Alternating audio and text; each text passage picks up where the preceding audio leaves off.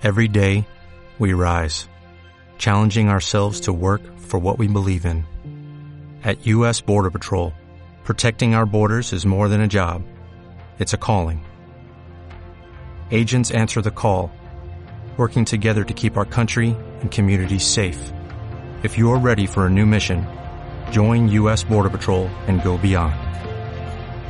Learn more at cbp.gov/careers. Bienvenido a tu podcast de literatura desde Canarias. Vademecum Literario. Te prescribo los libros que necesitas para sentirte mejor. Por Marta Canino. Hola chicos y chicas, pues aquí estamos en otro capítulo más de Vademecum Literario. Vamos a hablar con María Ramírez, que es psicóloga especializada en trastornos de la conducta alimentaria un poco para, bueno, despejar dudas y ofrecer ayuda a personas que puedan estar en situación de riesgo o que creen que conocen a alguien que, que lo está. Bueno, María, cuéntanos un poco sobre ti, preséntate un poco. Bueno, lo primero de todo, eh, agradecerte, Marta, el, invitarme a este espacio que, que protagonizas, porque me parece mm, sumamente necesario el que sigamos dando visibilidad y concienciación, en este caso sobre los trastornos alimenticios, pero me consta que, sobre otras muchas cosas y acercar esa información necesaria a la, a la población y a la sociedad en general. ¿no? Así que agradecerte que, que hayas pensado en mí para este tema. Y eh, respondiendo a tu pregunta, me presento, soy, soy María Ramírez, soy psicóloga, soy coach también en, PNL, especialista en empoderamiento femenino y trastorno de conducta alimentaria y además experto también en autoestima y gestión emocional. Y a día de hoy me dedico eh, casi la gran mayoría de mi tiempo o de mi labor, podría, podría decirse que soy mm, la persona que acompaña a esas personas a, vivir, ¿no? Eh, de una manera mucho más libre, mucho más eh, amable, mucho más sostenible, saliendo de ese trastorno de conducta alimentaria que, en el que a día de hoy viven, ¿no? Claro, porque bueno, si bien sabemos más o menos a rasgos generales qué es la anorexia, qué es la bulimia y otros trastornos, pues las raíces de esos trastornos no es solo bajar de peso, no es solo ir al baño y vomitar, etcétera, sino que tiene unas raíces psicológicas muy profundas, ¿no? Total, totalmente. Eh, además de, eso, ¿no? De lo que tú dices de eh, los trastornos que más se suelen conocer, a mí me gusta siempre identificar o por lo menos matizar ¿no? que existen tantos trastornos como personas en el mundo. De hecho, eh, casi los menores porcentajes están diagnosticados con un diagnóstico eh, como tal, ¿no? De hecho, la gran mayoría eh, solemos caer por H o por B o por Y, solemos caer en ese trastorno de la conducta alimenticia no especificado que él no especificado, y digo, pongo entre comillas, porque eh, está especificado que la persona tiene un problema, está especificado que, la persona lo está pasando mal, está especificado muchísimas otras cosas que a veces pasan desapercibidas y es lo que hacen eh, meter ¿no? a esa persona en el, en el saco del no especificado. Eh, esas conductas de riesgo, esas conductas compensatorias, esas conductas restrictivas de las que, de las que hablaba, esas son las puntas del iceberg siempre debajo hay grandísima cantidad de, sobre todo, una autoestima eh, muy, muy, muy corrompida, eh, muy destruida. Una gestión emocional que, creo que es algo general ¿no? en la población en la sociedad. Eh, necesitamos seguir indagando y trabajando en esa, en esa gestión emocional pero hay mucho rango de personalidad, podríamos decir, aunque a mí no me gusta porque la personalidad también es maleable, ¿no? es, moldeable y se puede seguir trabajando durante todos los años de la vida, pero hay mucha exigencia, mucho perfeccionismo, mucha culpa, mucha vergüenza, muchas emociones que si tenemos una gestión emocional poco práctica, eh, uniéndose con todos los factores que pueden eh, presionar y, oprimir a una persona, pues, pues, claro, te lleva a un trastorno de conducta alimentaria sin más remedio. Claro, porque se habla mucho del trastorno de como de la imagen corporal, ¿no? Pero son cosas que no siempre van ligadas, ¿no?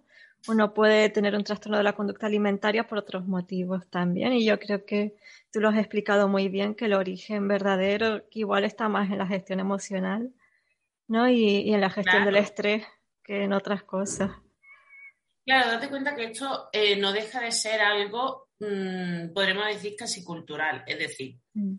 Desde muy pequeñita y pequeñito, pero en este caso sobre todo a las niñas, ¿no? Se le menciona, casi lo primero que se le dice es que guapa estás, qué bonita eres, que alta estás, te va a quedar bajita, te va a mm, estar creciendo mucho, uy, ya esto te queda pequeño. Siempre es como ese primer comentario, ese primer acceso, ¿no? A apariencia física, al cambio corporal, a si se desarrolla, si no se desarrolla, si es normal cómo está creciendo, si no, si. Todo muy relacionado con la apariencia física, ¿no?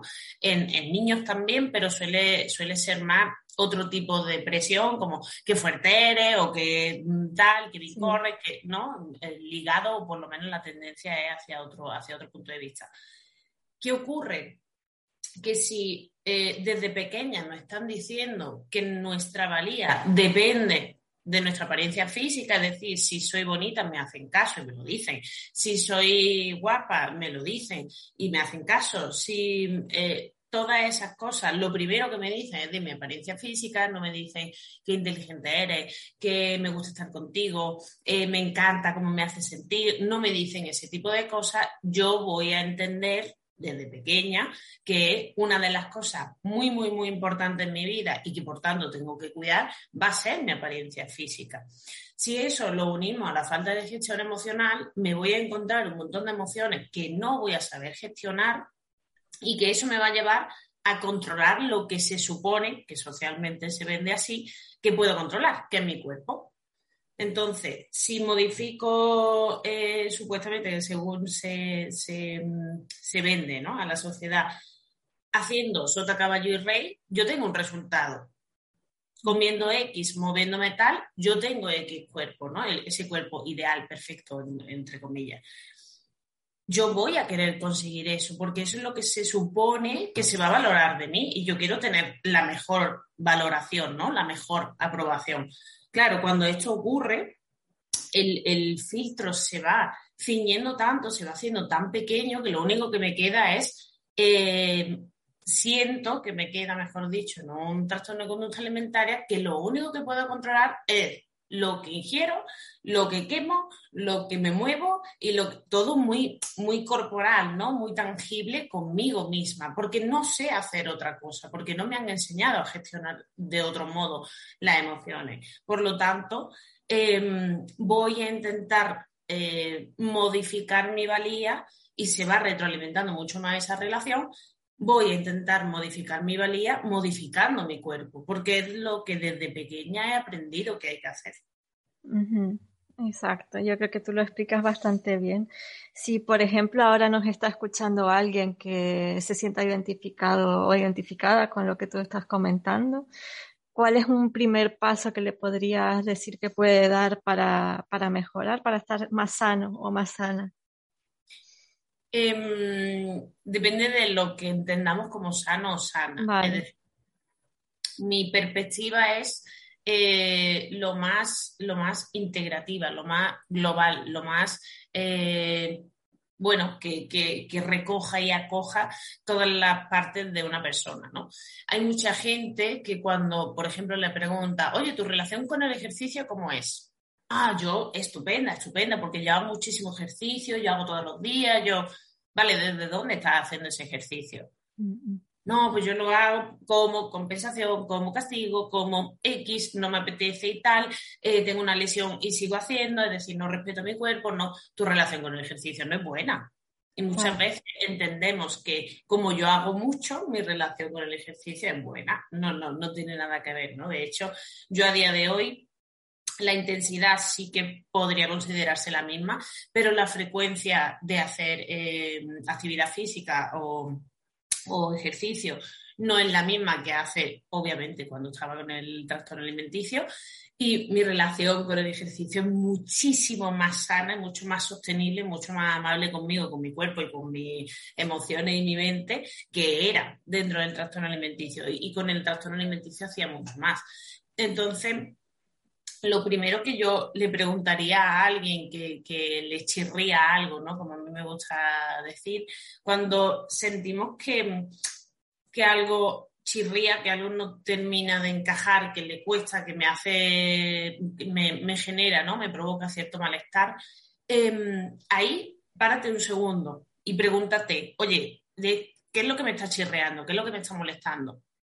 Y respóndete con, honestidad, ¿no? Creo que esa es la primera, eh, la primera recomendación. El primer eslabón, sí. Decía así, porque a mí me costó muchísimo sabiendo que estaba sufriendo, sabiendo que le estaba pasando realmente mal, sabiendo que, mm, eh, joder, porque se pasa muy mal, ¿no? Dentro de un trastorno alimenticio, sabiendo todo eso, yo pensaba realmente, me había convencido realmente de que no necesitaba vivir de otra forma, de que no había otra forma de, pasar la vida, ¿no?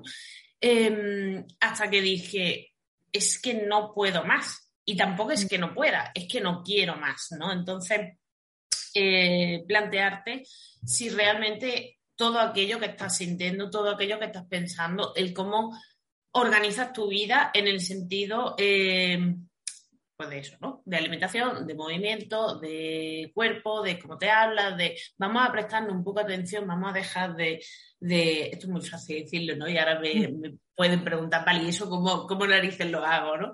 Pero por lo menos vamos a pararnos y vamos a sincerarnos con nosotros y con nosotras mismas y ver dónde estamos poniendo el foco, ¿no? Eh, vamos a preguntarnos, vamos a mirar un poco hacia adentro y a decir, vale, esto me chirría, yo esto lo quiero en mi vida, puedo mantenerlo mucho más tiempo, necesito mantenerlo mucho más tiempo, ¿para qué? En todo caso, ¿no? De que, de que sea necesario. Pero sobre todo es, em, una de las cosas que siempre digo es buscar activamente tu bienestar y eso implica sincerarte mucho contigo y ver hasta dónde quieres. Hay muchas personas que saben que lo están pasando mal, pero se han acostumbrado en, ese, en esa eh, zona conocida que yo le digo, no zona de confort, sino en la zona conocida, en lo que me resulta familiar, en lo que, bueno, ya sé manejarme, bueno, ya sé cómo voy a sentir, ya sé cómo pienso, ese discurso me suena, ¿no? Es como muy mío. Pues yo ahí me mantengo bien, ¿vale? Si, si es respetable. Yo te puedo em, convencer de que hay otro camino, pues no lo sé. Mm, si, me, si, si, escucháramos un poco, seguramente eh, te daría esta curiosidad, ¿no? El salir de ahí. Pero eh, sí que puedo decirte y confirmarte que, que, existe, por supuesto, otra manera de vivir, existe, por supuestísimo, la recuperación total y algo que no, que no me canso más. Vale, muy bien. Yo creo que eso, lo que dijiste de la amabilidad con uno mismo, es una clave muy importante que hay personas acostumbradas a ser tiranos consigo mismos, a lo mejor, y no se dan cuenta, a lo mejor hasta que les pasa algo o hasta que tocan fondo. Bueno, depende del caso, porque como tú dices, no hay trastornos, hay, hay personas detrás, ¿no? Eh, si en el caso opuesto, ¿no? Si es un familiar de alguien que ve cómo sufre su familiar, ¿qué, qué le diría? No sé. Em, esto es algo que, me mueve mucho, me resuena mucho, porque eh, ojalá hubiéramos em, más profesionales, mucho más formados e informados de lo que, de lo que supone un trastorno alimenticio. ¿Por qué? Porque en un trastorno alimenticio no solo sufre la persona que, que lo está padeciendo, sino su entorno también, ¿no? Y como bien dice, esos familiares o esa pareja, esas personas más cercanas, realmente la impotencia que pueden llegar a sentir y la, carga emocional que pueden llegar a sentir mm, puede ser realmente devastadora, porque estás viendo eh, como una persona, em, estamos hablando de casos muy em, graves incluso, ¿no? Quizá eh, en un principio un trastorno de alimentación, una mala relación con, el cuerpo y la comida, pues no se nota tanto, pero cuando ya es grave, eh, grave en el sentido de sintomatológicamente hablando, ¿vale? Mm. Cuando ya hay un riesgo vital, cuando ya todas esas cosas, la, impotencia que puede llegar a generar en un familiar, en una madre, en un padre, en una pareja, en un cuidador, cuidadora, em, es absolutamente em, brutal. Y lo que sí diría a las personas que acompañan lo más, lo más cerca posible a, estas personas que sufren un trastorno alimenticio es sobre todo eh, que pregunten abiertamente. No es un tienes que hacer, porque mm, seguramente la teoría ya lo sabe. La persona que padece un trastorno alimenticio ya sabe lo que se supone que tiene que hacer, ¿no? Eh, lo que no sabe es cómo tiene que hacerlo. Esa es, eh, como decía antes, ¿no? Muy bien el qué, pero el cómo eh, nos falla mucho, ¿no? Entonces, por, proteger y por falta también de, saber gestionar nuestras propias emociones, las emociones de, de quien está enfrente, con toda la buena intención solemos decir, vale, pues tú lo que tienes que hacer es no sé qué, no sé cuánto. Pues mira, hazlo así porque tal. O bueno, eso tú no te preocupes vamos a ver, vamos a preguntar un, ante un cómo estás o cuéntame, necesito que me cuentes para yo poder entender. Incluso puede llegar el momento en que no lo entienda, es decir, que la, la si no pasa por un trastorno alimenticio es muy difícil entender cómo se crea, ¿no? Cómo se genera, cómo se, mantiene en el, en el tiempo un trastorno alimenticio. Pero vamos a, a mostrar esa apertura, esa, intento de comprensión, esa escucha, esa empatía de la persona que, lo está pasando. ¿no? Ese sería mi primera recomendación, sin duda, el, no hacer barrera, el no lanzarte ese pergamino lleno de, de teoría, sino que realmente seamos acompañantes cuando una persona lo está pasando así y ser acompañante simplemente estar estar para lo que la persona necesite. Eh, por supuesto, no abandonarse a que la persona decida, porque muchas veces, en según qué casos, qué edades, qué, situaciones, donde esos tutores eh, o tutoras tienen que, decidir, ¿no? Tienen que tomar alguna decisión por, la persona que lo sufre, porque, mm, porque sí, porque muchas veces que si no reconozco que tengo un problema, ¿cómo voy a tomar una decisión en pro de, mi salud, ¿no? Por ejemplo. Pero eh, vamos a, intentar trabajar esa empatía, trabajar esa comprensión, preguntar ante un cómo está, bueno, cuéntame, quiero entender, quiero saber qué necesitas, qué no, y por supuesto, insistir. Eh, según cómo necesite esa persona, cada, cada persona sabrá cómo, cómo mm, no sé, qué necesita o cómo lo necesita la persona que acompaña, pero insistir en eh, buscar información, buscar profesionales, buscar asociaciones, buscar, buscar todos aquellos recursos y herramientas que le puedan favorecer a esa persona, ¿no? Y algo que, sí que, que diría sería el mm, no intentar negociar con el tema de la culpa. Es decir, hay muchas veces que se hace con toda la buena intención, pero eh, no, favorece nada una, posible, una pronta recuperación, que es, eh, me estás haciendo sufrir mucho, ¿no? O mm, te estás matando, o mm, eh, todo este tipo de, de chantaje, mm, podríamos decir, ¿no? En el que eh, se utiliza con toda la buena intención porque realmente se le quiere hacer ver a la persona que lo que está haciendo me duele y está bien decírselo así. Oye, me duele verte así. Genial, pero no es mira lo que me estás haciendo sufrir, porque la persona tampoco se ha levantado ese día diciendo voy a joderme la vida a mí y a los que están a mi alrededor. No, no ha hecho eso. Entonces, cargarle con más eh, culpa, con más vergüenza, con más eh, intensidad y negativa, ¿no? Eh, tampoco ayuda. en, una, en una recuperación, Marta, la culpa tiene mm, muy poca función aparece muchísimo y es súper, súper atractiva como yo le, le, hablo a los familiares, ¿no? Siempre que no sepas qué sentir, seguramente la culpa aparezca, ¿no? Y te diga, hey, pues aquí estoy, ¿no? Por si acaso te hago falta, eh, siénteme a mí, ¿no? Pero eh, no es práctica y muchísimo menos cuando necesitamos acompañar a personas que, por sí mismas quizás pues, no tengan todos los recursos, ¿no? Entonces, eh, ¿podemos mostrarle que nos duele verla así? Por supuesto. ¿Podemos mostrarle que, que no sabemos qué hacer? también, si, si con empatía y con amor y con compasión podemos mostrarlo, pero no hacerle responsable de lo que yo pueda estar sintiendo, porque lo que yo pueda estar sintiendo, entre otras cosas, es responsabilidad mía, ¿no? Pero una cosa es expresarlo y otra cosa es cargarle con esa, con esa responsabilidad. Sí, me parece muy importante lo que estás diciendo por eso, porque estamos hablando de alguien que ya parte de una posición de, sufrimiento, entiendo yo, ¿no? Psíquico, bastante grande. Vale, pues creo que hemos hablado así a grandes rasgos, ¿no? De bastantes cosas. Creo que la gente se va a quedar con bastantes píldoras interesantes sobre este tema.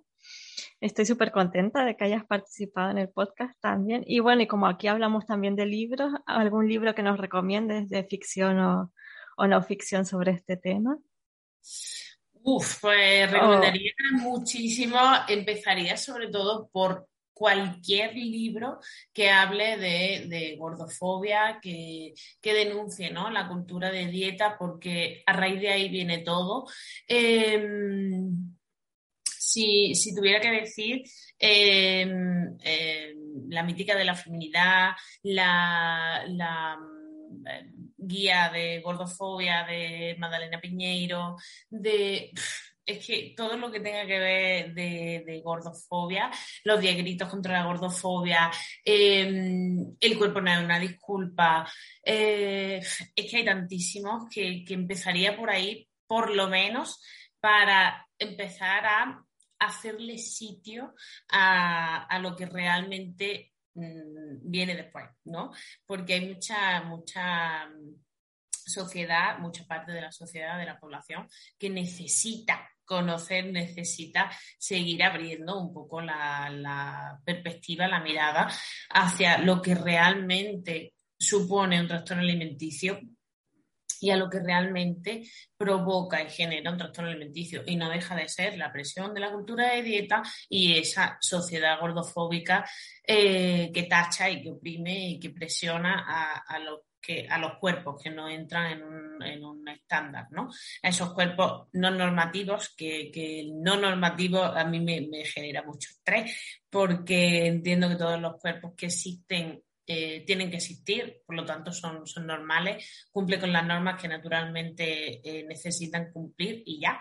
Entonces, eh, que haya, pues no sé por qué, se lo inventaría, pero que haya cuerpos que se, que se supone que no entran en esos, en esos cánones, en esos estándares, no, no consigo entenderlo. Entonces, necesitamos como sociedad y como si queremos mejorar mucho más y acompañar y saber entender qué es lo que puede estar sufriendo una persona, eh, informarnos, formarnos, leer mucho, eh, leer buenas fuentes que sean fiables, que sean veraces, eh, seguir cuentas que la tenemos a la orden del día, súper cercanas, súper potentes, súper muy, muy explícitas, ¿no? Muy fácil de entender el contenido y, y por supuestísimo, seguir trabajando en ello para, poder crear una sociedad que vivamos realmente libre y tranquila. Sí, pues yo creo que esa es la clave, ¿no? Más amabilidad, más empatía y, que todos tenemos cabida en este mundo y, y, un sentido vital por el que estar aquí, ¿no? Entonces, bueno, ya para terminar, ¿dónde te pueden encontrar los oyentes que te están escuchando? Vale, pues eh, en Instagram me tenéis como igual hablando, tal y como suena, igual hablando. Y a partir de ahí me tenéis en página web, como igual hablando, tenéis mis contactos, tenéis eh, teléfono, email, todo lo que, lo que necesitéis está a la mano a través de, Instagram. Y si no tenéis Instagram, por lo que sea, a través de la página web igualhablando.com eh, me tenéis a disposición para lo que necesitéis. Muy bien, pues nada, eso es todo, chicos. Eh, pues eso, eh, quien necesite ayuda, quien quiera conocer más sobre el tema, tienen a, María Ramírez aquí en internet, igual hablando. Y sobre todo, quien esté pasando por momentos difíciles, que sepa que no está solo o sola y que siempre pueden buscar ayuda, ¿vale? Así que un abrazo grande, María, y gracias por venir. Muchísimas gracias, Marta. Un abrazo. Bueno.